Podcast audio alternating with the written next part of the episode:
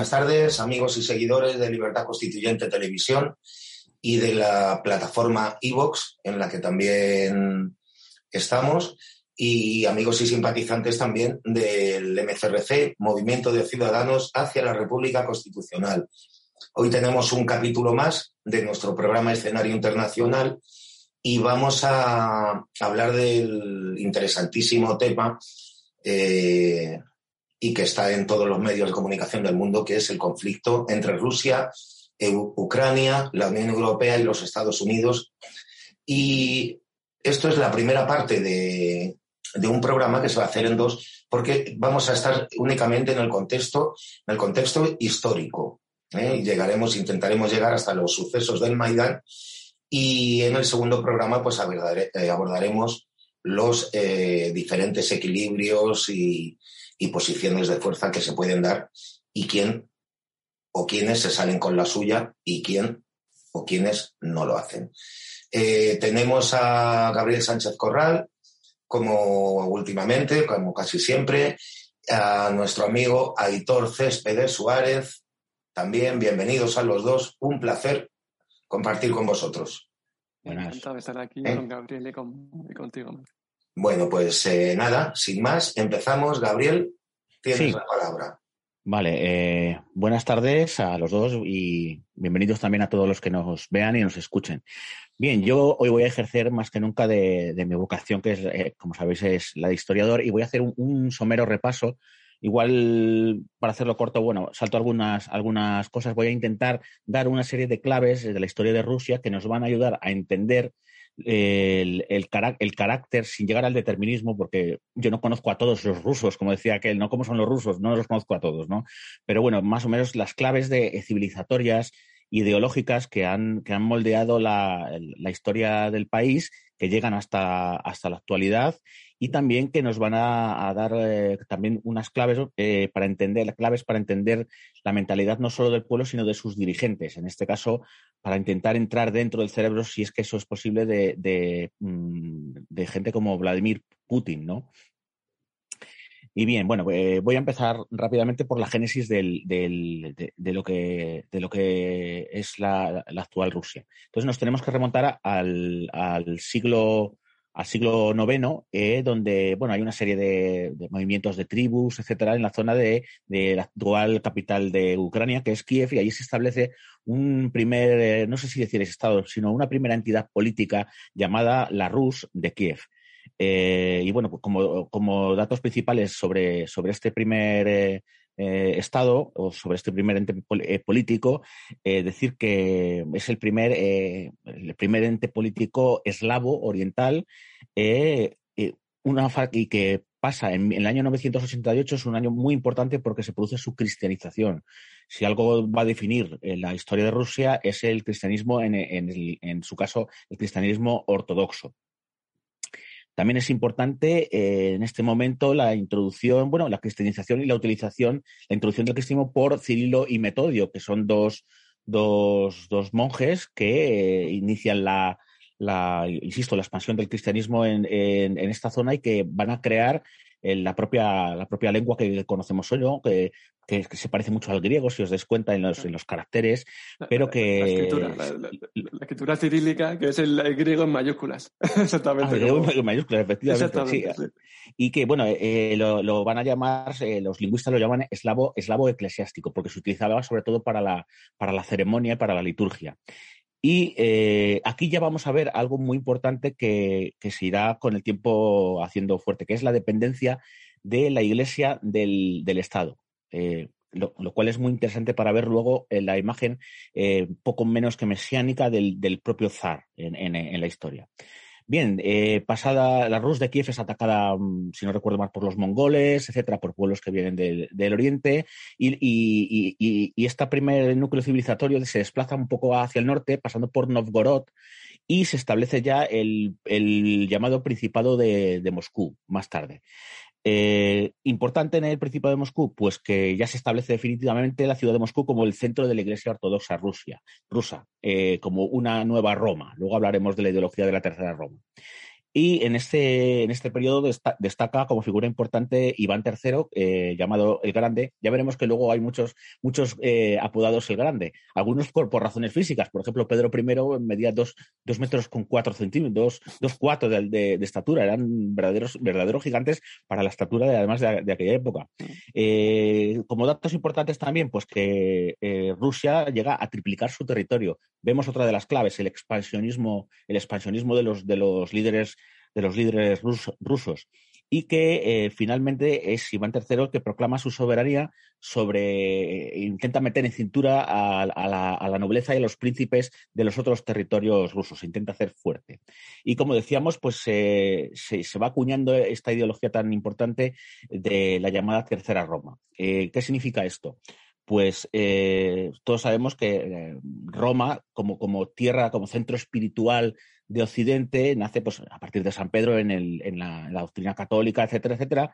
Luego, eh, una segunda Roma, que es la, en Bizancio, Constantinopla, en el, cuando cae el Imperio Romano Occidental, pues se traslada de alguna forma al, a los llamados al, Basileus, que era, dijéramos, el, el, emperador como se le denominaba en Bizancio. Por tanto, eh, esa Roma espiritualmente se traslada a, a, como digo, a Bizancio. Pero en 1450, eh, 1453 los turcos acaban con, conquistan eh, esta segunda Roma y son los rusos los que de alguna forma dicen que encarnar el, el, la herencia espiritual eh, y por tanto Moscú pasa a ser la tercera Roma. Es importante entender también que uno de eh, los, los eh, zares rusos, los gobernantes rusos todavía, todavía no se hacían llamar zar.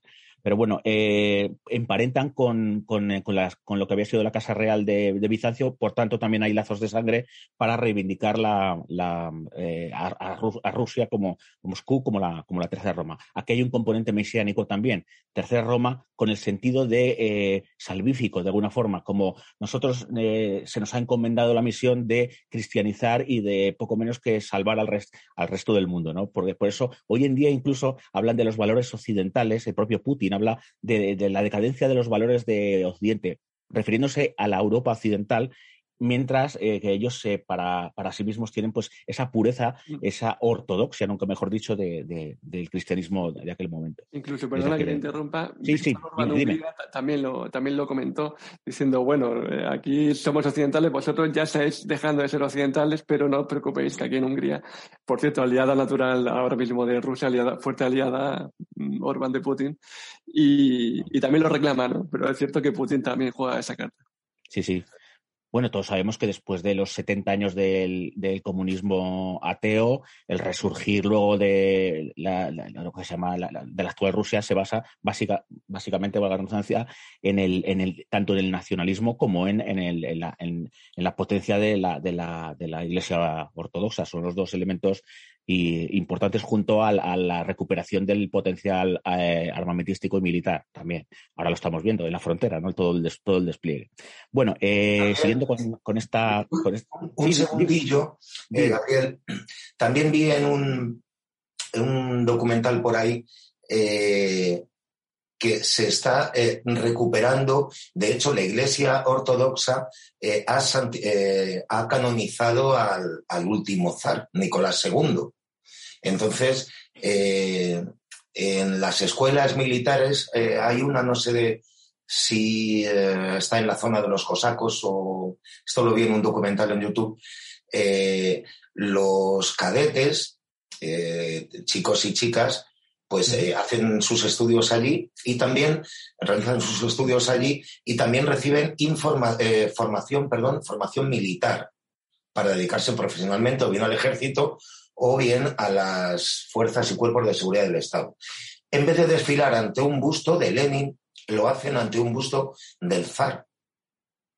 Bueno, hombre, de Lenin, has dicho un busto de Lenin, es difícil que hoy en día desfilen ante un claro, busto de Lenin, ¿no? Quiero decir, claro que eh, se ha cambiado el busto de Lenin, ah. se ha cambiado el desfilar ante el busto sí. de Lenin por el del zar.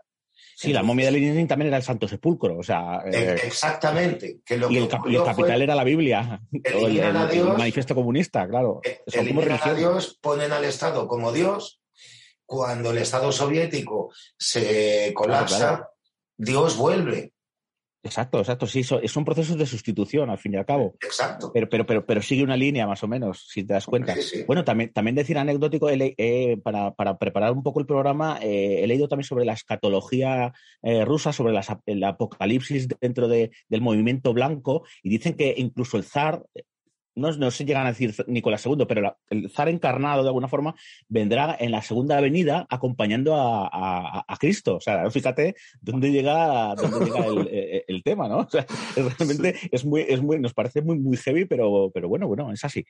Bien, voy, a seguir con, esta historia. Como, como sabéis, me podéis interrumpir y, aportar porque siempre va a ser más enriquecedor para nosotros, sobre todo para los, para los que nos ven.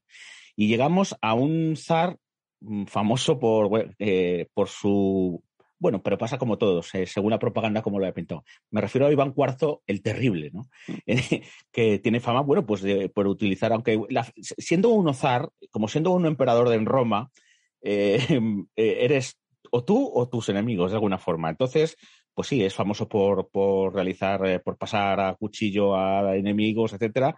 Pero bueno, yo creo que nada, nada, nada particular en él, sino en, la Europa de, de, su época. Bueno, hoy en día la violencia se ejerce por otros métodos, pero también, también vivimos en un mundo mm, con una violencia bastante intensa. Bien, ¿qué destacamos de, esta época? Pues que es el primero que utiliza el, título de zar, que como recordemos, etimológicamente eh, viene de, de César, o sea, del, César, de alguna forma. Eh, ¿No ves? Vemos otra vez la encarnación, es decir, como tienen la herencia de, la grandeza primigenia de Roma y el propio líder de, de Rusia, pues se, autodomina, se César, eh, el zar, el zar.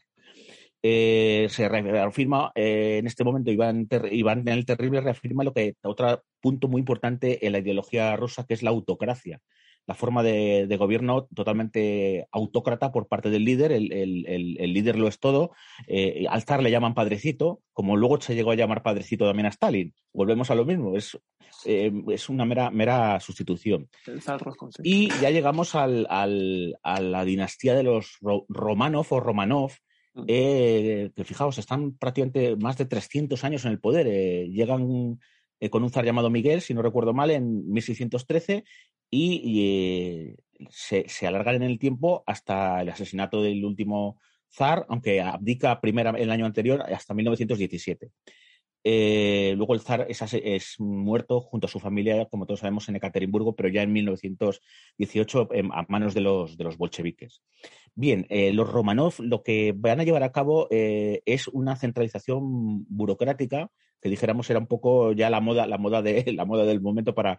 Pero hay algo contradictorio, porque se hace una burocracia fuerte, pero también se eh, hablar de feudalización eh, es eh, bueno el tema de la servidumbre, que ahora, ahora lo abordaremos más, más en concreto. Pero sí que es cierto que se reafirman los poderes locales frente, frente, lo cual me ha parecido muy, muy, muy chocante. Es la centralización burocrática, pero sin embargo le doy, tal vez debió ser para mantener a cierta nobleza levantisca eh, más o menos eh, bajo, bajo, bajo cuerda o, cerca, o cerca del poder.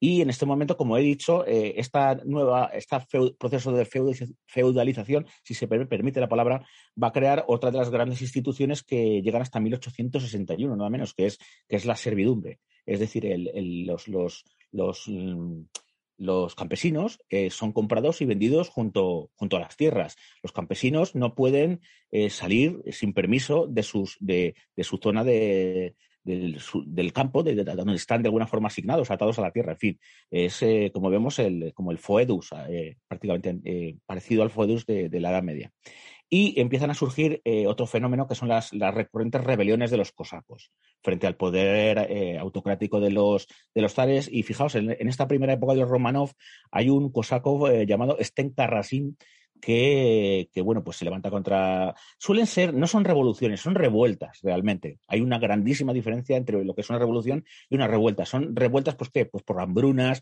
por eh, malas condiciones, etcétera. Intentan darle, no intentan cambiar un sistema político, sino que intentan darle un toque y háganos un poco más caso, ¿no? Al final, todas estas rebeliones son pasadas a cuchillo y aplastadas de forma y misericordia. Y llegamos a, a uno de los zares de los tres zares para mí más importantes de, Rusia, eh, que es eh, Pedro I, Pedro I llamado Grande, que tiene, tiene una eh, su, su, propia biografía. Si, si, eh, yo consultando los libros, pero voy, voy a, tengo ganas de leer un libro es profeso dedicado a su figura porque es un personaje eh, muy, muy, muy, muy interesante. Es el, emprende un viaje a Occidente para ver cómo, se, cómo se trabaja, cómo se obra en Occidente, etcétera. Causa fascinación en las cortes occidentales, con todo ese boato tan, tan oriental, ¿verdad? desde nuestro punto de vista ¿Cuáles son los hitos de su, de su reinado? Pues como he dicho, la Occidente intenta introducir eh, maneras occidentales, incluso introduce la lengua francesa para, para Francia, Francia y Rusia ¿verdad? Eh, luego creo que hay todo aquí, Francia y Rusia, por eso, de ahí, que, eh, de, aquí, de ahí Macron haya sido uno de los dirigentes franceses, porque siempre han tenido una relación especial, empezando por los capitales que entraron en el siglo XIX, que ayudaron a desarrollar la industria, y luego las, las famosas alianzas militares que han tenido eh, a lo largo, sobre todo en, en el siglo XIX, desde, después de Napoleón hasta, hasta, hasta prácticamente la actualidad. Eh, es el primero también, asume pasa de ser de zar, sigue siendo zar, pero también asume el título de emperador, emperador de todas las Rusias, el zar de todas las Rusias, lo cual es en plural, siempre es muy interesante, parecido a aquello del, emperador o el rey de las Españas, ¿no? Y es que en cada momento hay que, eh, ¿verdad?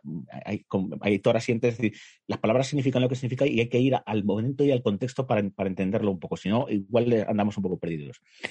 Eh, y otro de los hitos, eh, por supuesto, quiere llegar al Báltico. La salida a, los mares es muy importante para Rusia y construye nada menos Ah, sí, espera, termino, termino y ahora te doy el paso. Además, y construye la nueva capital, que es una auténtica ciudad muestrario, es, un, es una Versalles, ¿verdad? Donde, que es la, ciudad de San Petersburgo, que debe ser, yo no he estado, pero he estado mirando fotografías y tal, debe ser todo un espectáculo. Y trasladar la capitalidad, se traslada a Moscú. A Moscú volverá más tarde, bastante más, eh, bastante más tarde, volverá la, la, capital a Moscú.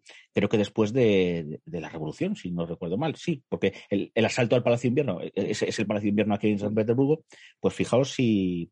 Y, esto es muy importante, insisto. Y Aitor, si decías eh, sobre, el, sobre el acceso al mar, creo que es algo que querías comentar sobre el acceso al mar o e-, era ligado con lo de emperador de todas las Rusias porque ah, ya, en aquella, ya en aquella época se estaba justificando del Rus de Kiev el famoso Rus de Kiev que has hablado al principio que claro, claro, su máxima expansión supuestamente llegó hasta el Báltico no Entonces, era como reclamando esas Rusias que antes eran, rusas, pero ahora no, pero deberían ser rusas. Y es una forma de justificar ese avance hasta, esas tierras.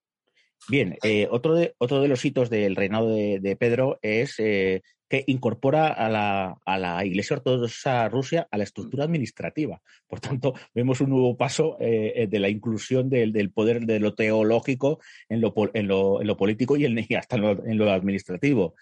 Y, eh, ojo, se atreve, es, es, tan, tan osado y no le sale mal, por cierto, que llega a, a, abolir el patriarcado, de alguna forma, que era ese otro gran poder el, patriarca, dijéramos, para los que no, conozcan mucho la, terminología o el concepto, eh, los patriarcas son estos popes, estos eh, los, líderes de las que no tienen una no, es como la Iglesia Católica, que el, líder espiritual está en Roma y luego el resto, pues eh, depende de, las directrices del Vaticano y luego están obispos, etcétera, la diferente jerarquía en, en el mundo católico. Allí dijéramos cada zona eh, importante. Por ejemplo, Grecia tiene su, su patriarca, eh, Rusia tiene su patriarca, digamos, cada país ortodoxo más o menos tiene su patriarca y sus distintos popes. Bueno, pues Pedro I se eh, osa a, la abolición del, patriarcado y crea una especie de sínodo que no deja de ser un consejo del reino, de alguna forma, para, para diferentes asuntos, un sínodo de, de eclesiástico dirigido por un laico. O sea, eh, eh, eh, la eso sí que fue una, revolución en el pensamiento y de las formas en la época. No podemos ni siquiera, porque hoy en día en un mundo secularizado no, nos damos cuenta, pero esto es una, un auténtico, vamos, en aquel momento fue un, shock en alguna forma dentro del país. Completamente. el sometimiento del poder político al poder religioso, que además había una tradición que me recuerda. Lo siento, mm. Marce, a, un rito que se hacía en la antigua Babilonia en Año Nuevo, donde el sacerdote de Mardú abofeteaba al rey de Babilonia y había un, rito que no me acuerdo en qué fecha era, en el que el, zar de Rusia tenía que ir en un burro y el patriarca lo guiaba al burro. Era como estoy llegando al burro. Eso Pedro también, evidentemente, Pedro primero el grande, lo, lo, lo abuele. Y luego ese consejo, ese sínodo eclesiástico, no tenía por qué estar presidido por un laico, pero podía estar, y de hecho lo estuvo muchas Ah. veces presidido por un laico. O sea, no, no era condición sine qua non, sino No, que... no era condición. Pero podía estarlo, pero bueno, eso es una Pero tú burrada, date ya. cuenta, date cuenta lo que es meter un laico ya. Es como si me- llego yo, entro al, al- en el Vaticano II y verdaderamente nos choca, nos choca, nos choca muchísimo, a mí por lo menos, y además es algo que no, que no, que no conocía en profundidad. Mm. Bien, seguimos con el, con el repaso. Eh, a Pedro I eh, lo, bueno, lo sustituye. El siguiente gran zar no es un zar, es, un- es una zarina. Es Catalina II, también llamada la Grande, que por cierto era una prusiana y aquí vemos también el elemento eh, eh, germánico entrando también y causando también mucho rechazo entre la parte tradicional de, las Rusias, ¿verdad? Frente, frente a los europeos occidentales. Pero bueno, es, eh, es una mujer muy inteligente. Ojo, ella era la, insisto, una prusiana que se había casado con Pedro III, que era el zar titular, y que, eh, bueno, dicen hay varias versiones de por cómo desaparece Pedro III y ella se intitula o ella, dijéramos, coge las riendas del gobierno. Y una parte dice que murió de hemorroides, una enfermedad hemorroidal, etcétera. Es, curioso, en algunas, en algunos libros lo apuntan así, en algunas crónicas, y, pero probablemente eh, murió de envenenamiento. Eh, ¿Quién le envenenó? Pues yo dejo que hay que, que la, el caso es que ella abrazó el, el poder con, con, mucho, con mucho interés, por tanto yo creo que no hace falta ser eh, Hércules Poirot para, para más o menos eh, eh, señalar eh, o ir cerca del... del Lo que pasa es que ella, Gabriel, Catalina la Grande, fue realmente quien terminó la, la unión nacional de, todas las, las, Rusias. Lo empezó Pedro, Pedro el Grande y lo terminó ella. Eh, no solamente acabó con los conflictos eh, con los cosacos, sino que a partir de ahí los cosacos son eh, súbditos defensores de, de, la monarquía a muerte. Primero los extermina y pues las luchas fueron eh, muy encarnizadas, ¿no? Uh -huh. Igual que una cosilla que se me quedó antes, cuando Pedro el Grande eh, construye la ciudad de San Petersburgo, eh, eso está construido sobre un pantano, o sea, es una obra de ingeniería sí. para la época impresionante, porque es una ciudad muy grande. Se le ha llamado está... la Venecia del Norte, ¿no? También a Ámsterdam, bueno, o sea, sí. que tiene sus canales y tal, ¿no? Yo no claro, es que está, este, está, encima de un pantano, entonces era muy difícil cimentar. Claro, claro. Y luego también, claro, estaban, los rusos estaban un poco hartos de las invasiones eh, suecas y, y, de todo el mundo que le entraba por ahí. Entonces, pues se monta la ciudad ahí y es el primer eh, acceso al, al mar. El país más grande del mundo con muy poca costa.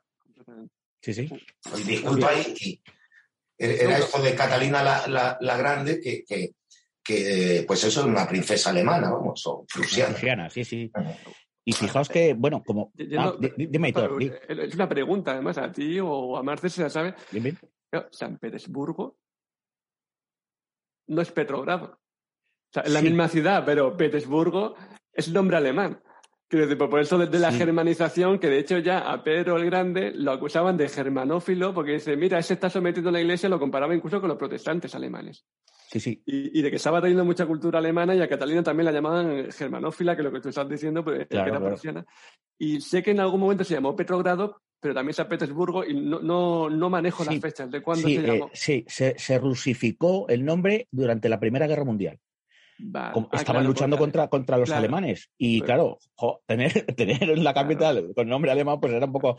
Y eh, eh, pasó como los, los Windsor en Inglaterra, en la dinastía, eran alemanes igual. Entonces, estás luchando contra. Y que tus reyes se apellidan, no tengan a- apellidos del, del enemigo, pues eso. Sí. Sí, entonces Petrogrado pasó a ser. eh, eh, San Petersburgo pasó a ser Petrogrado durante, durante la Primera Guerra Mundial. Fíjate que sintomático, ¿no? Fundo una capital con mi nombre, pero con en lengua alemana. Es curioso. Es Sí, sí, sí. Pero también, también estaría probablemente en su, en su idea de occidentalización.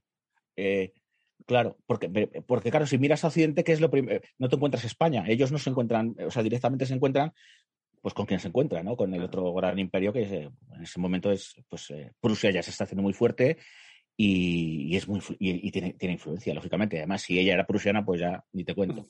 Del reinado de Catalina II destaca también la rebelión del famoso cosaco Yemelian Pugachov. Esta es la última gran, como ha dicho Marce, la última gran rebelión cosaca y es aplastada y él es ejecutado un año después, prácticamente de, que se, sofocara la, revolución que había encabezado. En ese momento ya quedan los cosacos, dijéramos, out eh, frente, a frente a los zares. Y algo muy importante del reinado de Catalina es que extiende la frontera meridional hasta, hasta el Mar Negro. Y aquí entra, entra ya en, en, escena el tema de la península de Crimea, lo cual luego vendrá, luego vendrá la, famosa guerra de Crimea contra los otomanos, etcétera, etcétera, y que hoy en día es de, eh, desde el 2014, cuando eh, Putin entra en, en, en, Crimea, porque claro, es vital para el acceso al Mediterráneo, pasando primero, o sea, por los estrechos, es vital para, para, para tener su armada dispuesta en, o sea, militarmente, para tener proyección militar en el, en el, en, hacia, el, hacia el mar Mediterráneo. Por tanto, que, que dejarán escapar, eh, eh no sé si luego lo hablaremos, que, que claro, eh, además, eh, Crimea había sido eh, ucraniana por un capricho de, de, de uno de los líderes de la Unión Soviética, ¿no? Que, Khrushchev de, de, de Khrushchev, Khrushchev. Mm. Y, y, claro, pero bueno, que había, era porque él, no sé si sería probablemente de allí o porque te, sí. dijo, venga, para, para, Ucrania, ¿no? Sí, fue un regalo. Eh, eh, era ucraniano, era ucraniano, Khrushchev. Ah, era, ucraniano. Ah, era ucraniano. Y, supongo bien, que tendría que ver algo de compensación por la política selenista allí, que fue, bueno, esa fue, Ah, bien, imagino, para, reparar, eh, no, para no reparar, una especie de reparación, ¿no? De alguna forma. Yo imagino que algo tendría que ver, pero si no recuerdo mal, Khrushchev era ucraniano, ¿eh? lo, lo, estoy hablando sí, de memoria, pero además creo que... Bien, bueno, pues ya acabamos con, con, Catalina. Y el siguiente zar eh, importante es Alejandro I y destaca más que nada por eh, que es el zar que se enfrenta a Napoleón, que era el, el, el gran poder en ese momento, el ejército, la Grande Armée de los, de los franceses, y, y, y se acuña en ese momento un término militar que es la tierra quemada.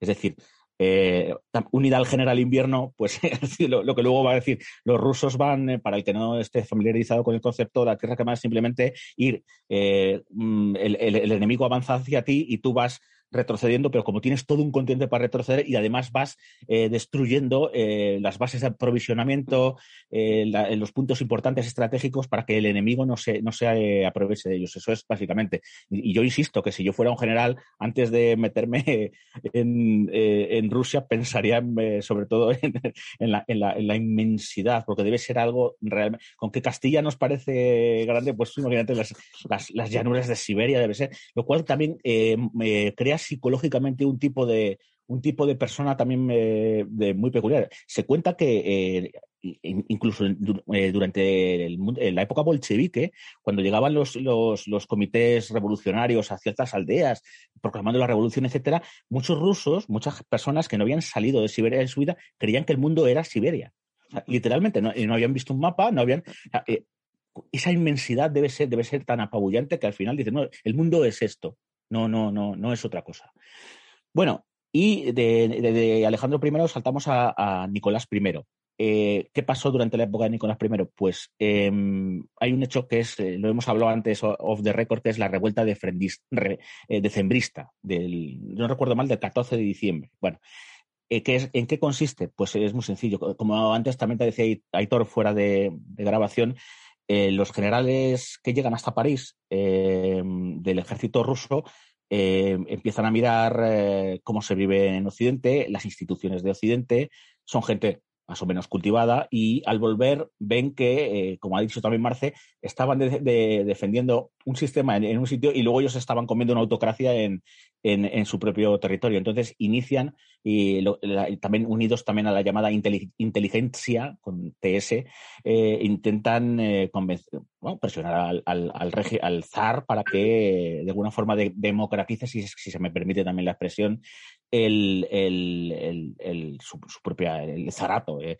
y el imperio, pero son también igualmente aplastados y, de, este aplastamiento surgirán los movimientos movimientos como el anarquismo también, Bakunin, etcétera, beben de estos de estos pensadores y muchos al final lo que hay mucho ácarata también, al final ven que pues eso, que el poder, eh, pues la tiranía del poder es, es, algo perjudicial para la salud en este caso. Y sobre todo, y también mucho para la mente, que a veces el, el totalitarismo no te, no te afecta físicamente, pero te deja hecho polvo del, del coco.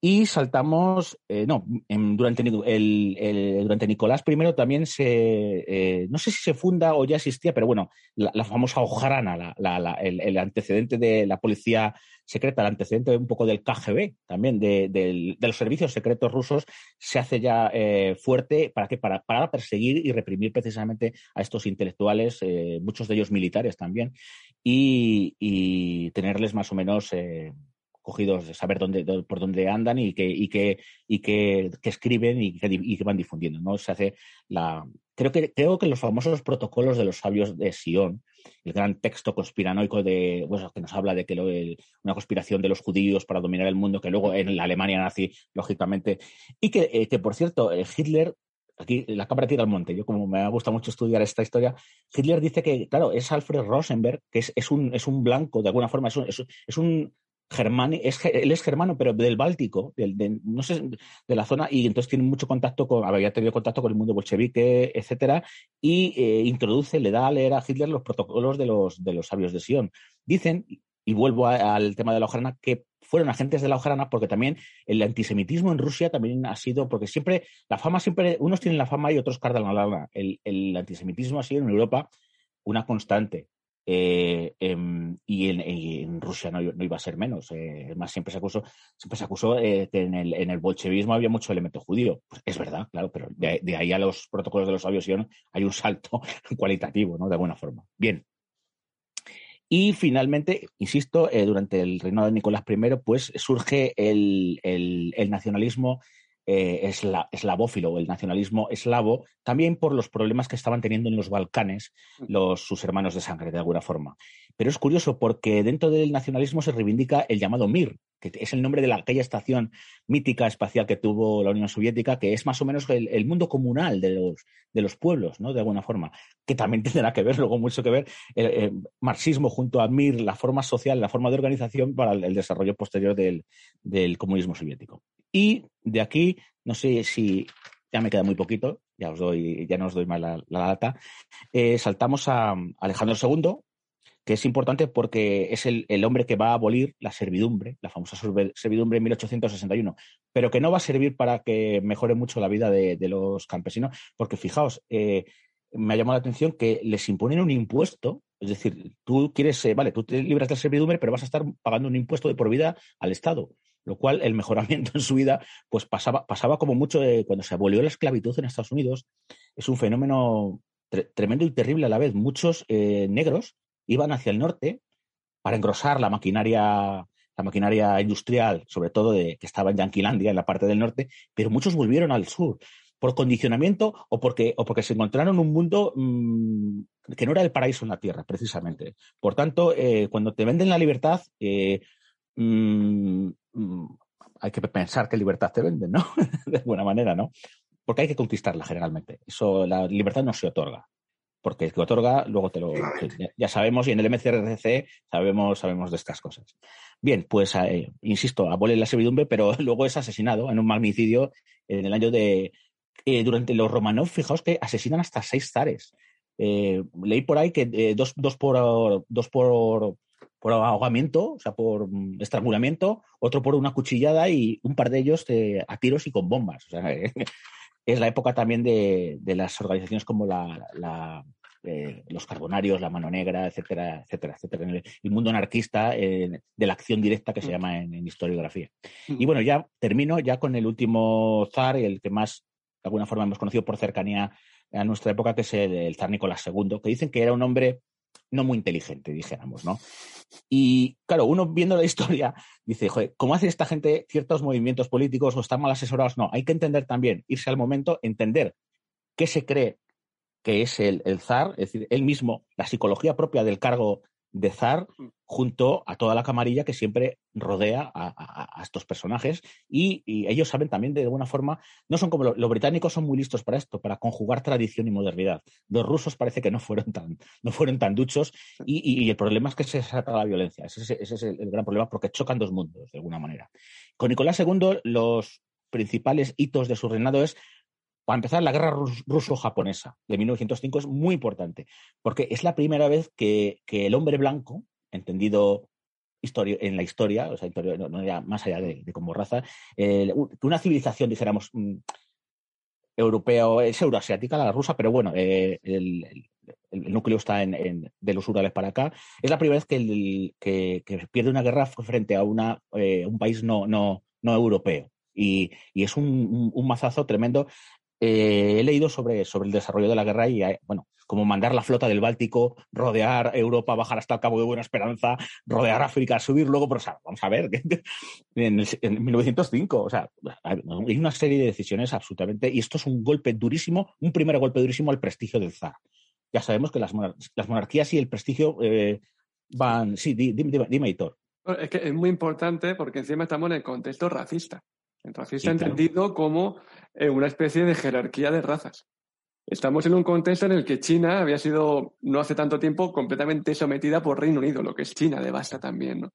Entonces, en ese contexto también, que Rusia había ganado, tenía un prestigio tremendo desde la guerra contra Napoleón, se tenía como una gran potencia. Mm. Y sin embargo, con un montón de problemas internos que luego abordaremos, eh, con esa nación pequeñita, esa islita, a la de Japón, de, Rusia diminuta, ¿no? Incluso, eh, 100% asiática, con una raza completamente diferente, teóricamente inferior, coge y, es que te, ha reventado en una guerra.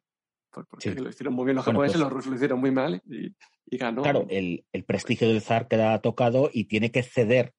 Claro, los, los, los, los reformistas, sobre todo los reformistas, son, ven la oportunidad de, de, ganarle, de sacarle cosas, dijéramos, al, al zar. Y una de ellas es la creación de la Duma imperial, para empezar. La Duma, para los que no estén acostumbrados, es, es la asamblea, dijéramos, de, representantes. De aquella manera, en 1905, pero bueno, eh, se crea una, una, Duma imperial que no deja de ser un consejo, de alguna forma, para, para, para el emperador. Y, eh, em, insisto, en, en, octubre de 1905 es cuando se crea y se da una primera constitución. Constitución, vale, pues eso, ya con los gestos ya me entiendo. Se da una primera constitución rusa en el año de 1906. Pero ojo, que es un hito también, o sea, es un salto, es un salto hacia, hacia, mm, hacia el progreso de alguna forma muchas veces se ha acusado a Rusia de, eh, que su occidentalización era de pega. Se ha, dicho, era, eh, por ejemplo, copiaban las formas, pero no el fondo. Es decir, yo puedo copiar, sí, en España también tenemos aquí un, sitio donde pone Congreso los diputados, pero ahí no hay representantes de los ciudadanos. Por tanto, sí, esta ley sí, es muy bonito, con tiene dos leones y tal, pero la función y la chicha, pues no tiene nada que ver. Pues en este caso, eh, tres cuartas de lo mismo. Y ¿Qué ocurre, el siguiente hito después de, la, mm, creación de la Duma es eh, la Primera Guerra Mundial, que marcará el principio del, fin del, zarismo y que, bueno, eh, hoy no vamos a llegar, no vamos a entrar en el bolchevismo, vamos a acabar con, con el zar Nicolás II. Eh, ¿Qué ocurre? Pues eh, hay una serie de golpes militares, descontes, eh, perdón, golpes militares, derrotas militares, hay un descontento generalizado. Rusia, en el fondo, tenía un ejército mm, masivo, pero atrasado, muy comparado con el ejército alemán de la Primera Guerra Mundial, no, no, no, vamos, que era, era, era imposible. Y, ocurre, nos metemos en el año 1917, que es el principio del fin es ya el epílogo del, de la Rusia de los zares y que ocurren, tienen lugar nada menos que dos revoluciones.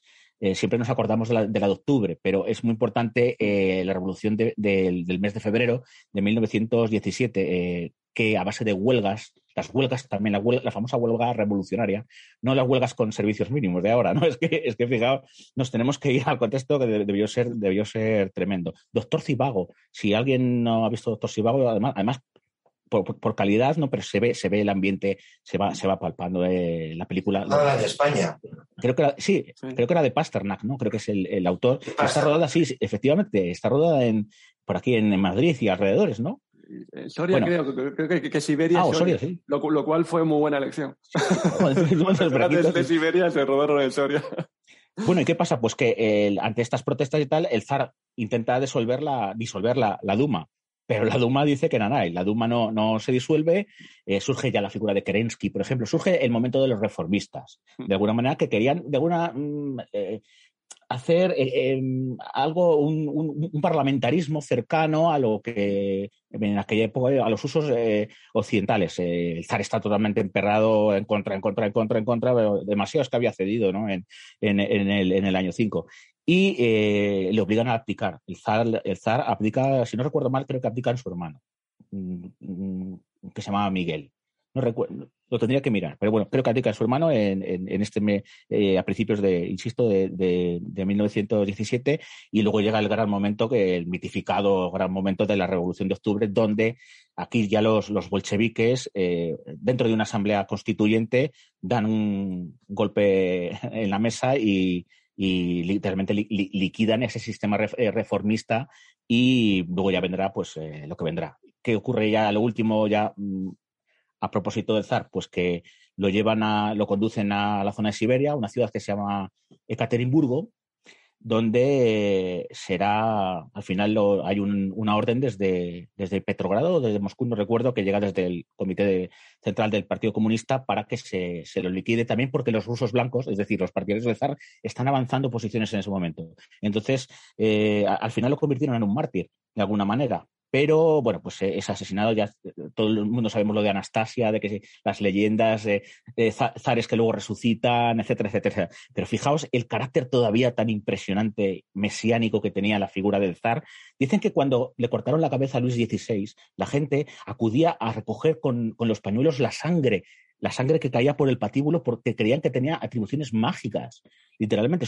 estamos hablando de un mundo mm, de puro animismo, es magia, magia, pura, ¿no? Pero, y dicen que cuando pasaba, el, esto lo, comenta un cronista de la época, cuando el zar pasaba por las, por las poblaciones de camino a Siberia, los, los campesinos y todo el mundo hincaban pie a tierra y besaban el suelo. O sea, fijaos el poder todavía, la evocación de, de, lo que había sido de la gloria y el poder prácticamente divino de, los zares. Y bueno, aquí, aquí acabo yo con mi narración y ahora ya podéis eh, continuar. Sí, me gustaría hacer algunos apuntes. Sí, sí, sí, claro. Sobre el siglo XIX es importantísimo, lo hemos hablado alguna vez ya aquí con el tema del nacionalismo, precisamente por el nacionalismo, ¿no?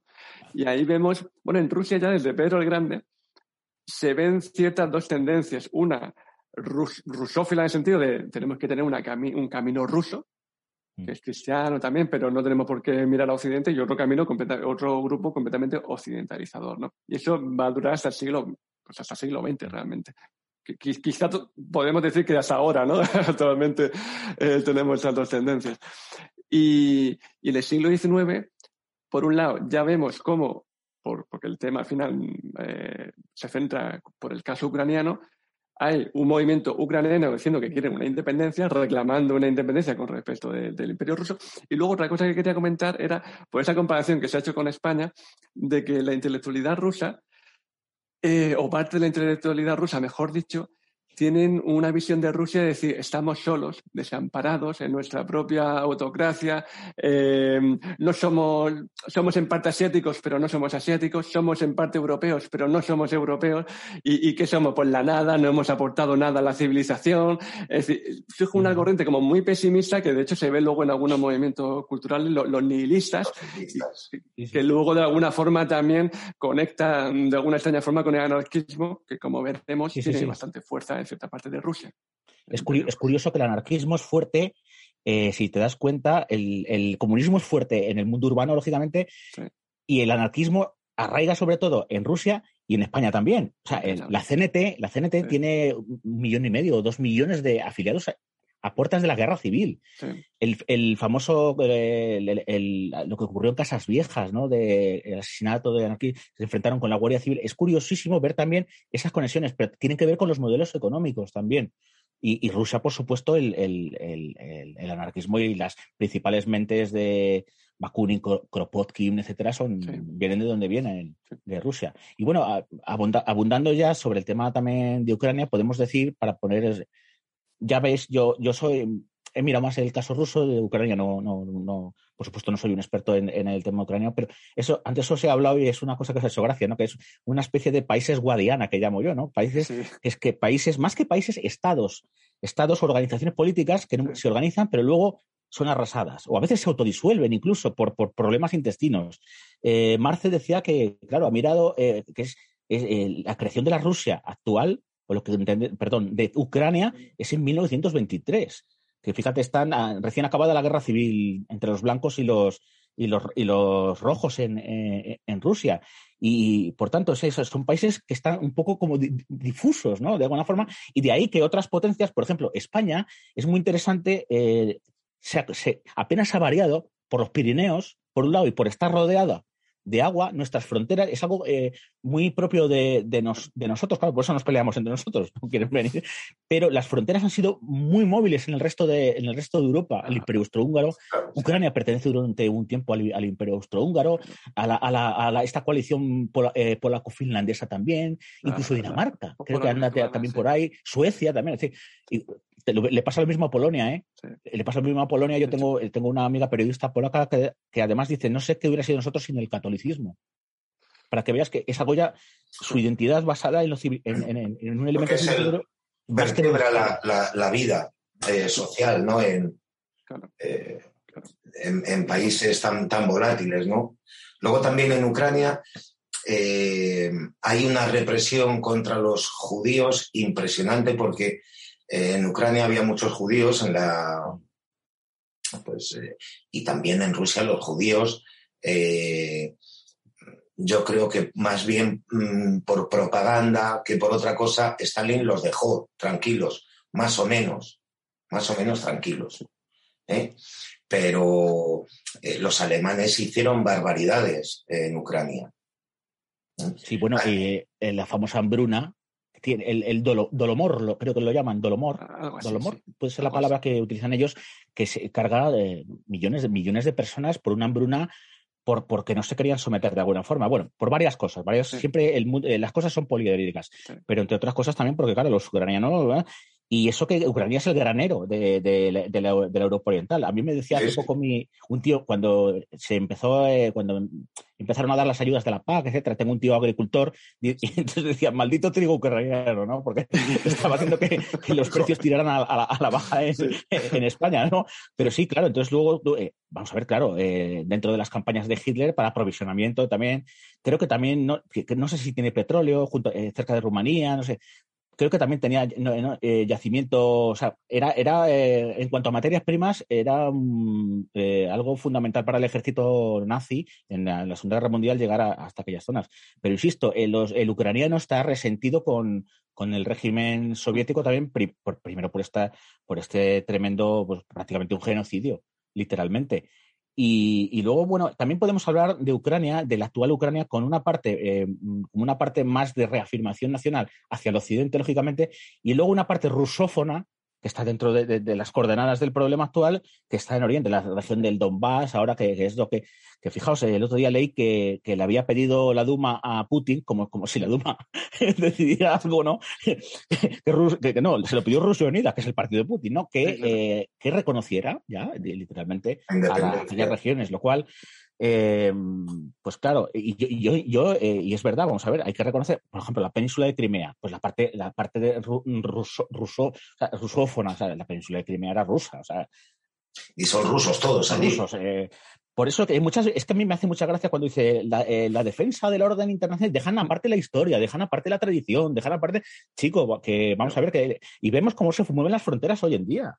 O sea, que no es un mundo, parece que nos han dado un mundo totalmente cerrado. No, no, luego cada uno con sus posibilidades, lógicamente. Este es un tema interesantísimo, pero creo que va para el siguiente programa. Ah, bueno. si, os parece, voy con la geografía como vosotros ah, sí, sí, sí, no, claro. aprovechándolo, es que la, has dejado tú ahí, dices, no, España tiene los Pirineos y, los mares, y es completamente cierto. Vale, por supuesto. Mira, para los que nos estén viendo, hoy vamos a estrenar eh, desde el punto de vista visual los mapas de Héctor. Bueno, veremos a, ver si, veremos a ver si sale. ¿eh? Yo lo estoy dando a compartir y vosotros me diréis si, si se ve o no se ve. Vale, ya se ve. Yo estoy viendo el mapa, pero estoy viendo sobre todo Europa Occidental. Sí, aquí se ve la inmensidad que es Rusia. Es que es, impresionante. Es que, es, increíble. De hecho, no sé si leía que Rusia era igual de grande o más grande que los dos siguientes países más grandes, que creo que eran Canadá y China. Luego, luego, es Canadá, ¿no? Y Groenlandia también es muy grande. Eh, sí, eso es cierto, es verdad. Pero Groenlandia eh, es independiente o es Dinamarca? No, Es una autonomía de Dinamarca. Sí, exactamente. Tienen un régimen de autonomía Dinamarca. Completamente. Es que fíjate, sin embargo, luego ves Dinamarca que chiquitita, ¿no? Y si tienen allá Groenlandia, bueno, tienen. por, si por, si los reyes tienen que vivir, fíjate si tienen. no, pero luego todos se iban a Reino Unido, ¿eh? Eh, menos, Alfonso XIII que se fue a Italia con los fascistas. Qué casualidad. Bueno, yo también me iría a Italia. Ya, al margen del, sistema político, mejor clima, mejor comida, pero bueno, eso ya son cosas. También, también. El estómago lo agradece, ¿no? Lleva razón. a ver, cuéntanos. El tema del mapa Esto mm. es bien sabido, tampoco voy a innovar nada, pero bueno, creo que siempre hay que tenerlo en cuenta. He puesto el mapa físico de Rusia aquí en Google Maps para presentar una, una idea que siempre han tenido, o una necesidad, mejor dicho, que siempre ha tenido Rusia o los gobernantes rusos. Este es el mapa físico, como vemos, aquí están los Urales, que en teoría dice, bueno, hace de frontera oriental, ¿no? De esa Rusia europea, de hecho es lo que físicamente, supuestamente separa Europa de Asia. Y eh, un problema que es eh, eh, toda su parte occidental, que es todo una llanura. hasta que llega hasta aquí, que creo que los Cárpatos, si no recuerdo mal, es una llanura, ¿no? Aquí vemos España, que es lo que ha dicho Gabriel, por aquí tenemos los Pirineos, sirve de frontera natural y pues por todo lo demás es una península. Tenemos a Portugal, pero bueno, Portugal realmente es un país eh, más débil que España y siempre, pues nunca ha dado demasiados problemas. O mejor dicho, siempre ha dado poco problema. Bueno, ha hecho de aliado de los ingleses. Exactamente, es la puerta de entrada. Es una punta de lanza de los ingleses. En... Es la amenaza que tenía Portugal exactamente con, España para que no se pasara de la raya. Entonces, claro, lo que la historia rusa, que muy bien ha resumido eh, Gabriel, está llena de invasiones, de invasiones por todos lados la antigua, creo que se llama Mancomunidad Lituano-Polaca, eh, o Ducado Lituano-Polaco, invadieron, pues evidentemente por aquí hasta, hasta la zona prácticamente de Moscú. El reino de Suecia también en su momento, creo que el siglo XVIII y siglo XVII tuvo problemas en los Bálticos y estuvo invadiendo parte de Rusia. Ya conocemos la sabida invasión de Napoleón y también de, Alemania, por supuesto, en la, en la, Segunda Guerra Mundial. Incluso en la Primera Guerra Mundial mm, avanza mucho el territorio Alemania con respecto a Rusia. Pero es que en el, marco oriental los, eh, los Urales no te sirven tampoco de frontera contra uno de los mayores enemigos que ha tenido Rusia en toda su historia, que son un montón de diferentes pueblos que yo siempre los llamo la típico pueblo de nómada a caballo, porque tenemos un montón, ¿no? Los mongoles son los más famosos, que son, de hecho, los que acabaron con el, con el Rus de Kiev, que ha empezado hablando Gabriel. Entonces, ¿cuál es la necesidad que siempre ha tenido Moscú? Poner tierra de por medio, poner tierra de por medio. ¿Y pero qué pasa cuando pone tierra de por medio? Que necesita poner más tierra de por medio hasta un lugar físico, ¿no? Y por eso el ideal geopolítico de Rusia, fíjate, eso lo tenemos que hablar tanto en este programa, pero también vale para el siguiente, independientemente del sistema político que tenga Rusia, ya sea el imperio ruso, eh, la Unión Soviética o la actual Rusia, geopolíticamente sus eh, estrategias son prácticamente las mismas, que es poner tierra de por medio, si no teniendo anexados esos territorios, sí, por lo menos controlados eh, a medida de, estados vasallos, como tenía la Unión Soviética, por ejemplo, con, el bloque del Este. Y exactamente igual con toda la, el Asia Central, ¿no? Kazajstán, Uzbekistán, mira, por aquí sí que tiene, por Turquía, eh, esa cordillera, pero por aquí no. Entonces, por aquí el, todo el Asia Central también tiene siempre han tenido esa tendencia, todos los gobernantes rusos, desde los zares, pasando por los presidente del Partido Comunista de la Unión Soviética, como ahora, por Vladimir Putin, como para llenar ese territorio para decir, dejadme en paz, quiero poner tierra de por medio. Evidentemente, no solo es eso, pero uno de los motivadores es ese que también explica un poco la necesidad que tiene Putin de decir, oye, no os metáis a Ucrania, que estáis muy cerquita de Moscú es una de las. Es que con, la actual capacidad de los misiles, es que meterle ahí unas baterías está, está a la puerta. Fíjate, estoy viendo la península de Crimea y es lo que yo comentaba antes, lo que yo comentaba antes, la salida primero al Mar Negro y luego a través de los Dardanelos Exacto. pasar al Mediterráneo. Ese es, otro problema. es donde se encontraría contra la sexta flota ¿no? de, los Estados Unidos, creo. Claro. la flota rusa ya está en el Mediterráneo, ¿eh? Sí, sí, sí, sí, creo que sí. sí, eh, pero, pero, creo, que ha entrado por el Báltico, ¿no? Ese es otro problema que tiene Rusia. No, ya sale por el, por el Mar Negro, vamos, sin cortar. Sí, claro. Pero, sí. pero eh, el otro gran problema que tiene Rusia es el acceso a los mares calientes, porque aquí tiene un montón de cosas, pero estos mares eh, son difícilmente transitables, aunque con el cambio climático Rusia va a ser uno de los grandes beneficiados por eso. Va a ser uno de los países. Eh, sí, vamos a ir a ver una batalla geopolítica cuando si se deshiela más el polo, mm, también de, la leche. Completamente. los recursos naturales. De, hecho, ya ha empezado, pero con más intensidad. ¿no? Y luego, fíjate, vete, vete, al extremo oriente de Rusia para que comparemos Rusia con Japón y lo que supuso la, humillación de la. Claro, ahí Japón. Kamchatka es más grande que Japón. Sí, probablemente. Sí, sí, seguro. O sea, bueno, es verdad que se distorsionan los mapas, ¿eh? Cuanto más al norte, más distorsionado. Sí, bueno, las proyecciones, ¿no? Que llaman. ¿no? La de Mercator es la, la, que solemos utilizar, pero. La de Peters es esa que se ve así como eh, estiradilla. Sí, exactamente. Y otro de los grandes problemas que ha tenido Rusia y que lo sigue teniendo actualmente, y lo ha tenido desde la época de los zares, fue una obsesión de los zares, también de la Unión Soviética, de, ahí Siria también, y, de Putin, es el acceso a mares cálidos, sobre todo al Atlántico, porque aquí se sale por el mar Báltico. que además no siempre es muy transitable, ¿no? En época de invierno a veces da problema, pero tiene que pasar por un estrecho, que como su nombre indica, es un estrecho muy estrecho con, eh, controlado por Dinamarca y por Suecia.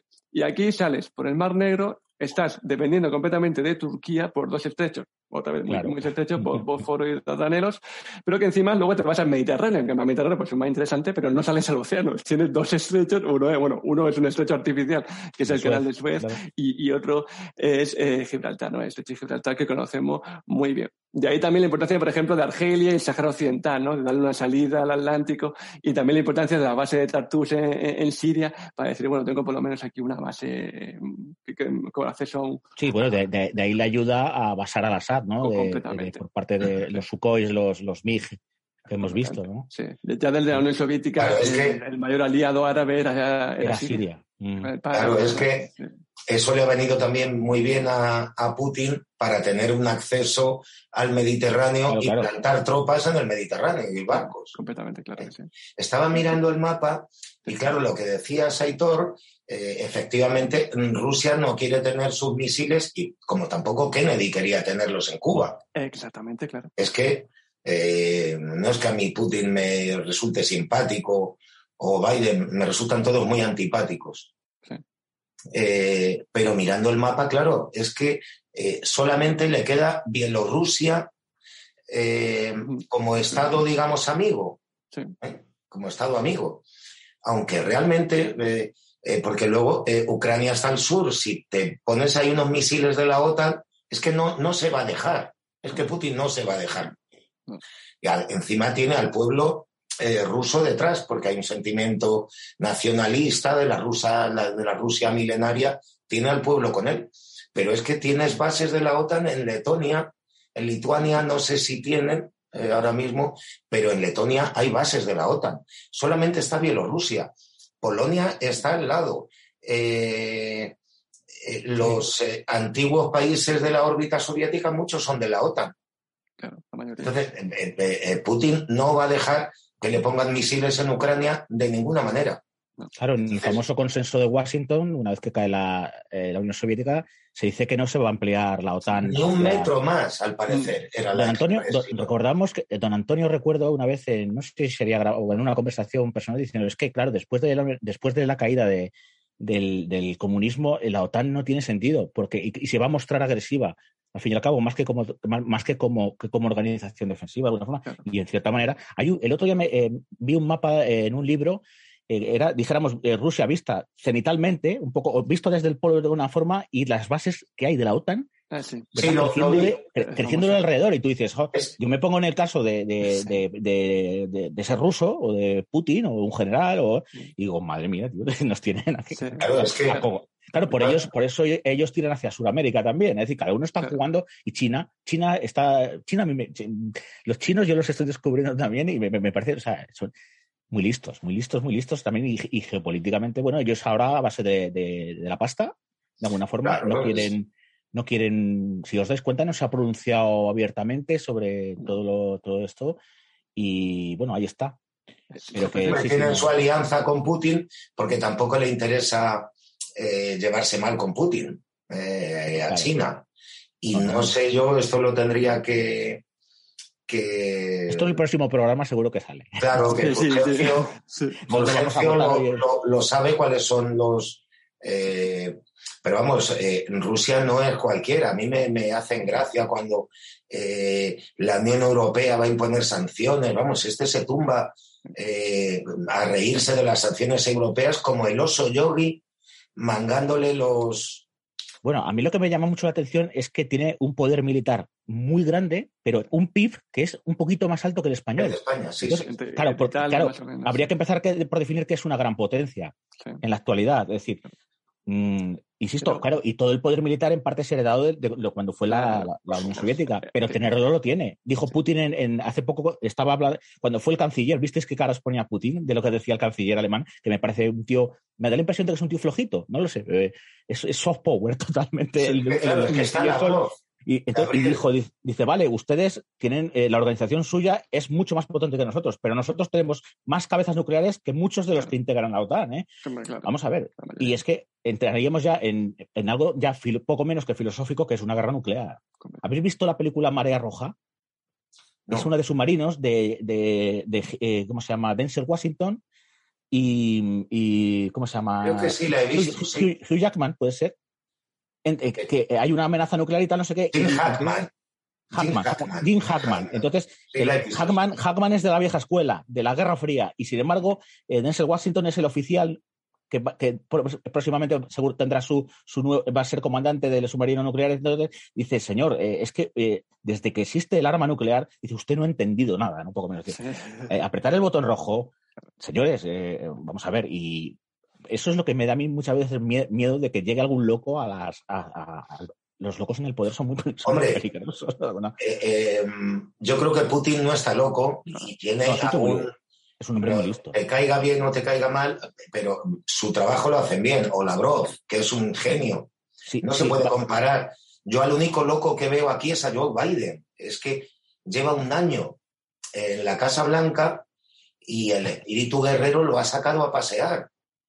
Bueno, Trump era muy malo, ¿no? ¿Eh?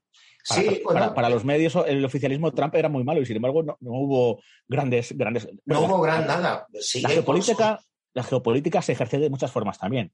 En el mundo actual, sobre todo económicamente, de alguna manera. pero, que, Estos, estos accesos de, de verborrea militar, bueno, eh, creo que Trump habló de lo del hombre eh, rocket, del el hombre, el hombre cohete, ¿no? pero sin embargo luego se reunió con él, con el de Corea del Norte, ¿no? Y, una imagen un tanto, ver a los dos tipos allí, impagables, son imágenes impagables para hacer memes, o sea, son, son geniales, ¿no? Pero bueno, detrás de estos presidentes también luego hay todo un aparato y lo que llaman el Deep State, etcétera, etcétera, etcétera. Pero nos estamos metiendo en, el próximo programa, que además vamos a tener eh, un invitado muy para hacerlo muy, muy con, muchísima información y mucho más cualificado que yo. Para exactamente. Podemos ir a la Unión Soviética, nos cargamos la Unión Soviética. Ah. Qué, bien, suena, ¿eh? Nos cargamos la Unión Soviética. La Unión Soviética.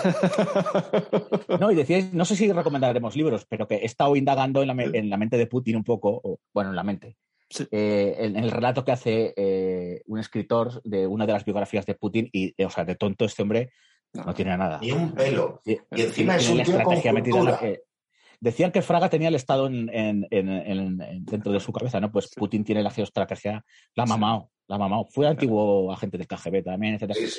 Y, lo que decía Marcel otro día, tú le oyes respondiendo, respondiendo preguntas y dices, madre mía. Cuatro horas de rueda de prensa. Y con preguntas duras, ¿eh? Y con preguntas duras y difíciles. Y, está, está, bueno, daos cuenta que es curioso porque vi una encuesta y claro, lleva 20 años en el poder, 22, desde 2000 lleva, y hay toda una generación de rusos que ya mm. ha crecido, se ha hecho mayor, ha hecho barba con Vladimir Putin.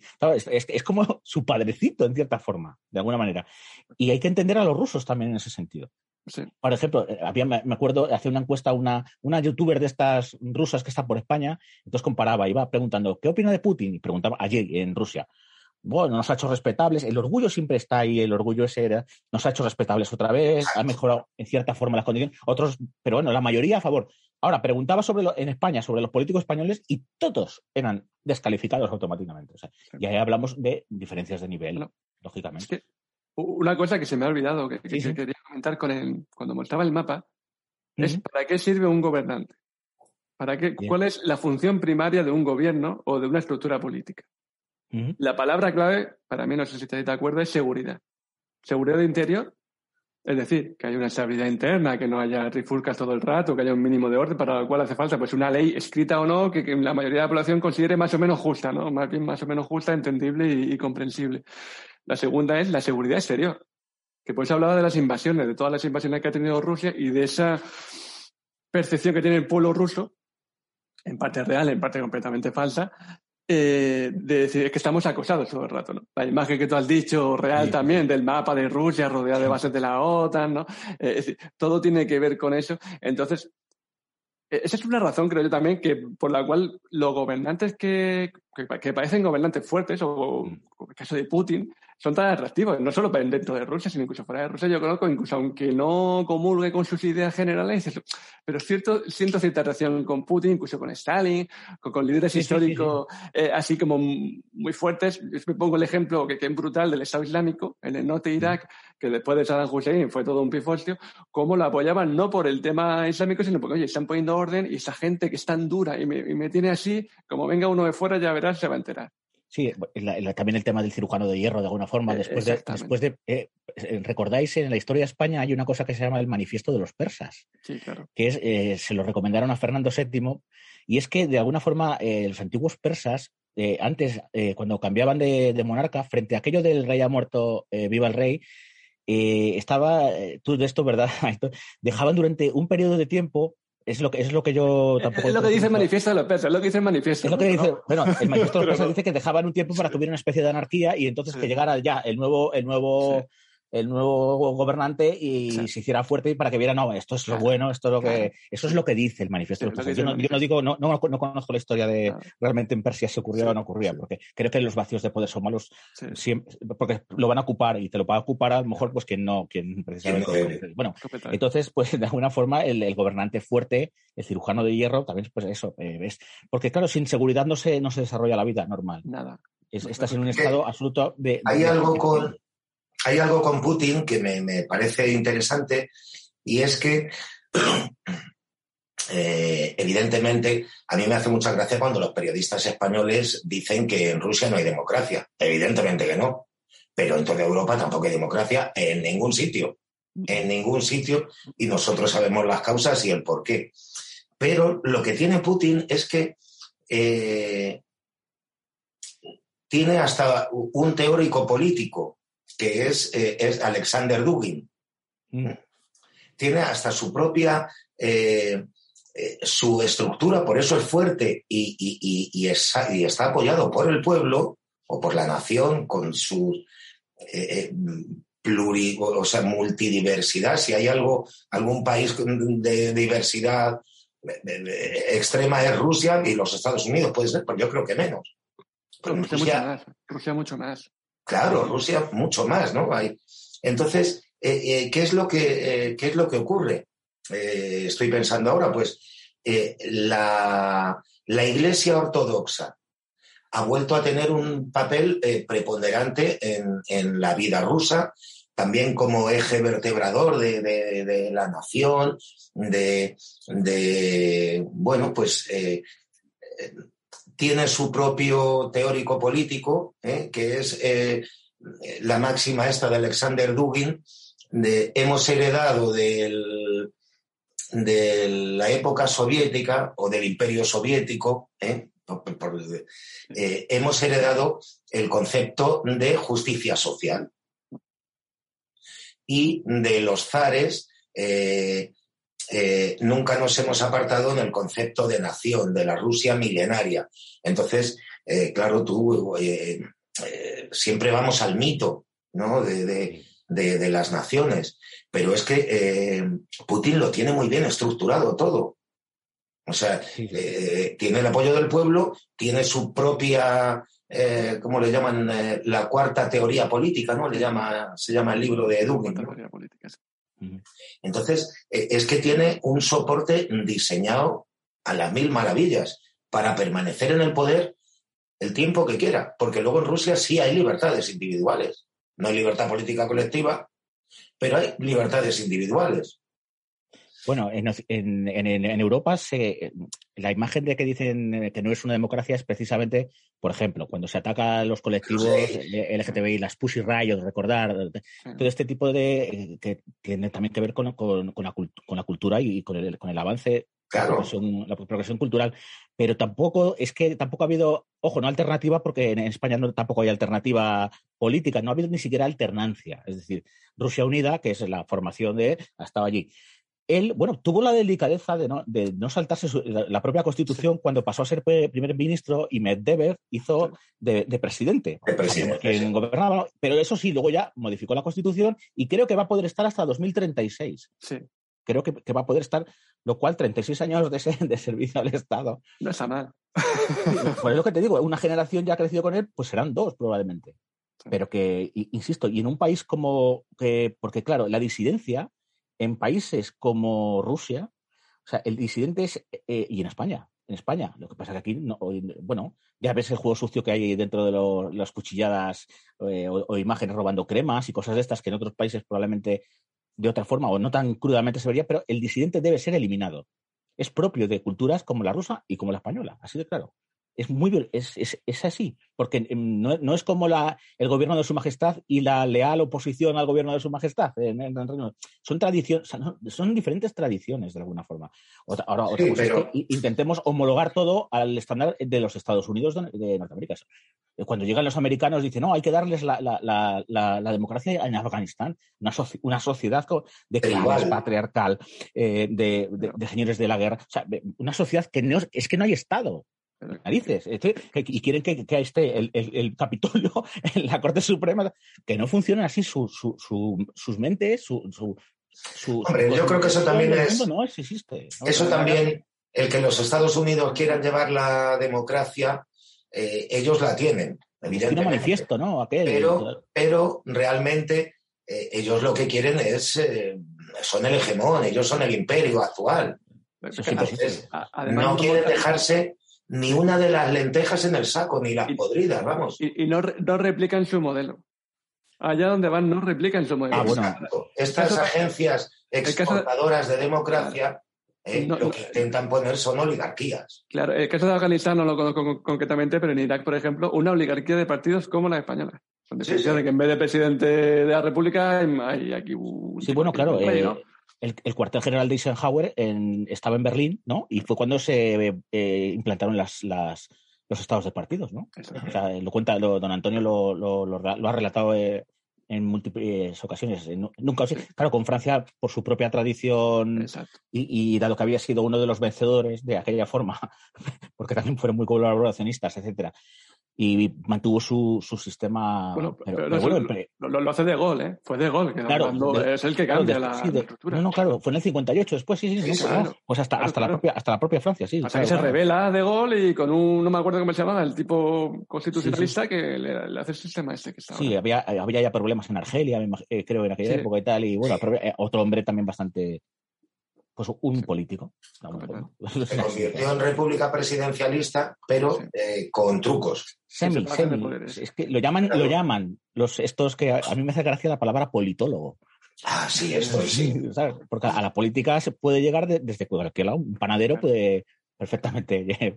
política se hace, o sea. Sí, hombre, yo todos estos politólogos, que es igual que fuesen proctólogos, que es algo, que tiene que ver con la muerte de Catalina la Grande.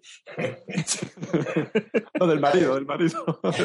con el, marido, el marido, el marido. Eh, entonces, eh, eh, está claro que mienten, porque si tú estudias ciencias políticas, pues estudiarás a Montesquieu y estudiarás a Rousseau y, y, tendrás que estudiar a Marx y a Lenin y a Gramsci en fin. A, Dugin ya también. A Dugin ya también. ¿Mm? Pero bueno, claro, entonces, ¿qué, es lo que ocurre? Que no hace nada más que llamar democracia a lo que no lo es. Están mintiendo. Un catedrático de Derecho Constitucional en un programa al que fue invitado nuestro amigo Pedro Manuel González hizo el ridículo, ¿eh? catedrático de Derecho Constitucional. ¿eh? Con un abogado y jurista con muchos años de profesión y de estudio, pues lo dejó al catedrático hecho, hecho una pena. Entonces, cada... Pero, pero, les da igual, o sea, eh, viviendo en el mundo de la... Da igual, les... les... Y es que, eh, al igual que Dugin, para eh, el, régimen ruso, eh, ese es, digamos, su soporte filosófico, político e ideológico, pues aquí en Europa pues, salió este señor, el Gerhard Leifholz, con los, problemas fundamentales de la democracia moderna, eh, diciendo, no, la, representación se ha perdido, todo se ha ido al garete ¿eh? Y, pero bueno, tenemos esto, ¿no? O sea, la mitad del libro habla de la representación política, de lo bueno que es, y la otra mitad justificando la basura impuesta por las potencias vencedoras en la Segunda Guerra Mundial y que España, como el, el afán este eh, europeísta absurdo de integración, cuando España es, formadora de, Europa, no, no es alguien aislado, ni nunca lo fue de Europa. España es Europa desde antes de los países europeos y mucho más. Es, eh, entonces, el, problema este de Ortega y Gasset, ¿no? De tener que europeizar España. No, España lo que ha hecho es copiar un régimen, lo peor del, de la constitución alemana y lo peor de la italiana. Y teniendo, en cuenta, teniendo en cuenta que importamos la LOFSE, que, había, sido, había sido desechada por los franceses. Un sistema similar. O sea, eh, pues, se está notando también el, en el, el, sistema educativo, o sea, lo que siembras, eh, y se está notando muchísimo, de verdad. Pero se nota hasta en los valores, o sea, en, el día a día se nota. es, algo, es, todo un dislate. Bueno, eh, quería preguntaros si vamos a recomendar algún libro. Eh, pues sí, recomienda. Además, tenemos que, claro, tenemos que ir terminando. Yo, tengo aquí, sí, déjame recomendar. Bueno, aunque aparecen con la, con la, con esto de la biblioteca, porque los he cogido de la biblioteca. La, verdad es que en mi biblioteca mirando sobre Rusia no tenía, no tenía mucho, mucho, mucho tema. Eh, y entonces, bueno, pues he tirado, en, este caso he tirado de biblioteca, que bien está. Y entonces he, mirado este, que es una biografía de, Vladimir Putin. Este le, he leído por la mitad, no, no lo he leído entero. Es una biografía que se hizo en 2000, 2005, creo, 2000, 2002 o 2005. Bueno, muy al principio del régimen, del, perdón, el régimen, sí, del gobierno de, el, inconsciente, bueno, del, del, gobierno de, Putin, por tanto, habla más de, su pasado mm, juvenil, su integración en la política, etcétera, eh, que sobre, sobre su gobierno, por tema cronológico, lógicamente. Luego, este me ha gustado mucho, que se llama Entender la Rusia de Putin, eh, de la humillación al restablecimiento. Y esto es de un corresponsal que tuvo La Vanguardia, el periódico La Vanguardia de Barcelona. Él estuvo viviendo 20 años en, se llama Rafael Poch de Feliu. Y tiene, un, tiene un, ahora mismo un, blog donde, claro, ahora con el tema de Ucrania está escribiendo muchísimo. Y es un libro muy finito, si os des cuenta, pero como dije, no se pueden decir tantas cosas y tanta información en tan pocas, tan pocas páginas. Y habla, pues eso, se sustitula, fijaos, de la humillación, en los años 90 sobre todo, al, al restablecimiento. Y, el, y, está, y además el, el, tipo escribe muy bien. Luego tiene otros libros sobre China, porque también estuvo. Así que este hiper, hiper recomendado. Luego, he mirado también este que, se llama Rusia y sus imperios. Pero este habla sobre todo de, eh, de, los últimos. Aquí me ha servido la primera parte, que es de la época de los últimos, de los, de los últimos zares y sobre todo la política exterior de los, de los, del zarismo. Y finalmente, un tochaco de casi mil páginas, que es, la, el, este, es que, es que, es que este es donde, donde vienen sobre todo las anécdotas de las hemorroides y, y de lo que medía, porque entra en, eh, se llama Los Romanov, 1613-1918. Además, el, el, tipo, el tipo escribe muy bien y este, claro, este, he, mirado algunos datos, lógicamente, en una semana y pico para preparar el programa, pues no me pero este sí que le, quiero tener yo, o sea, me le, me le compraré porque, porque es un libro que no solo habla de los personajes, sino que describe bueno, todo el generalato de la época, las tendencias, o sea, habla hasta de estrategia militar, o sea, es, es un compendio, pues ya te digo, pues mil páginas. Interesante. Y nada más. Aitor. No lo tengo aquí presente el libro, pero me parece que es buenísimo para. Luego te mando el, enlace si quieres, lo vais a poner ahí abajo en la caja de, de, YouTube, abajo. Eh, se llama Historia de Rusia de Paul Buskovich. O sea, a mí me parece que es por lo menos el mejor libro que he visto para como primer contacto con Rusia en toda su historia del principio pues hasta los años, hasta el siglo, finales del siglo XX. Y, para hacer ese recorrido como primera toma de contacto y no haya cosas mucho más específicas, mm. como pues, más, eh, uno más le puede interesar llamar decir la Unión Soviética, ¿no? O ciertas partes de la Unión Soviética. Pues yo creo que eso como primera toma de contacto, historia de Rusia de Paul Buskovich. Pues yo quiero, Creo que es uno que tiene una portada negra y luego una foto. Sí, sí, Exactamente, ese es. ese le tengo ya en el Amazon en la lista de deseos. Pues está bastante bueno, está bastante bien. Ah, me lo recomiendas incluso. O sea que, bueno, claro, lo has recomendado. Sí, o sí, te lo para, un, principiante, igual. Bueno, pero yo creo que vale para cualquier público, pero sobre todo para quien quiera tomar la primera toma de contacto o profundizar un poco de forma global sobre la historia de Rusia. Vale. Yo quiero recomendar dos. Uno de acabamos de hablar, el de Alexander Dugin, eh, la cuarta teoría política, eh, no estoy, en muy pocas cosas estoy de acuerdo con, ese libro, pero es muy interesante. ¿eh? Porque es muy interesante conocer cuál es el, el, entronque político ¿no? del régimen, digamos, de Putin. Y el otro libro, el que os lo comenté antes de empezar, es un libro de Vladimir Nabokov que leí hace años, eh, que es, eh, es, un libro de memorias que se llama Habla Memoria y comienza pues en la, en la Rusia anterior al, eh, al a la revolución bolchevique, ¿no? Entonces, eh, eh, desde la, infancia en una gran casa, de una familia, eh, digamos bien, pues hasta su huida a Alemania y posteriormente a los Estados Unidos, teniendo en cuenta que siendo rusos blancos, que ahí englobaban a todos, pero el padre de, Nabokov lo que pretendía era una república presidencialista de corte estadounidense, ¿eh? con su separación de poderes y sus cosas. Y esos son los dos libritos. Eh, habla memoria de Nabokov, y aparte es que era un escritor de primer nivel, y otras muchas cosas. Y bueno, señores, llevamos, hoy sí que nos hemos extendido un poco, eh, pero bien, hay que sacrificarse. Bueno.